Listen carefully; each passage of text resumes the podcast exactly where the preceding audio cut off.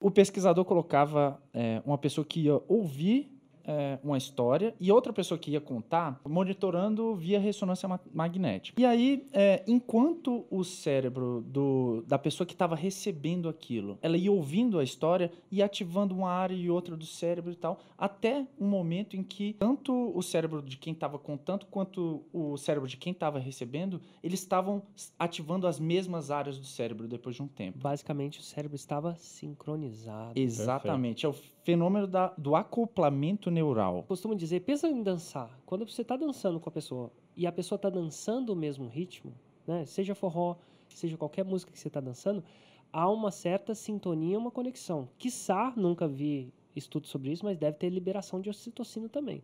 Deve ser bom. Agora, quando você dança com alguém, a pessoa está num ritmo diferente, há uma desconexão. Então, há, há o efeito contrário. Então, a, quando você começa a falar para a pessoa, seja em vídeo, ou seja ao vivo, ou seja numa conversa um a um, existe uma desconexão. Seu cérebro está em todo lugar, ele está ativando o que ele está ativando, o meu está ativando o que ele está ativando. Então, nosso cérebro não está conectado. E aí, a história é um mecanismo neural de conexão dos dois cérebros. Então, eu uso linguagem para conectar.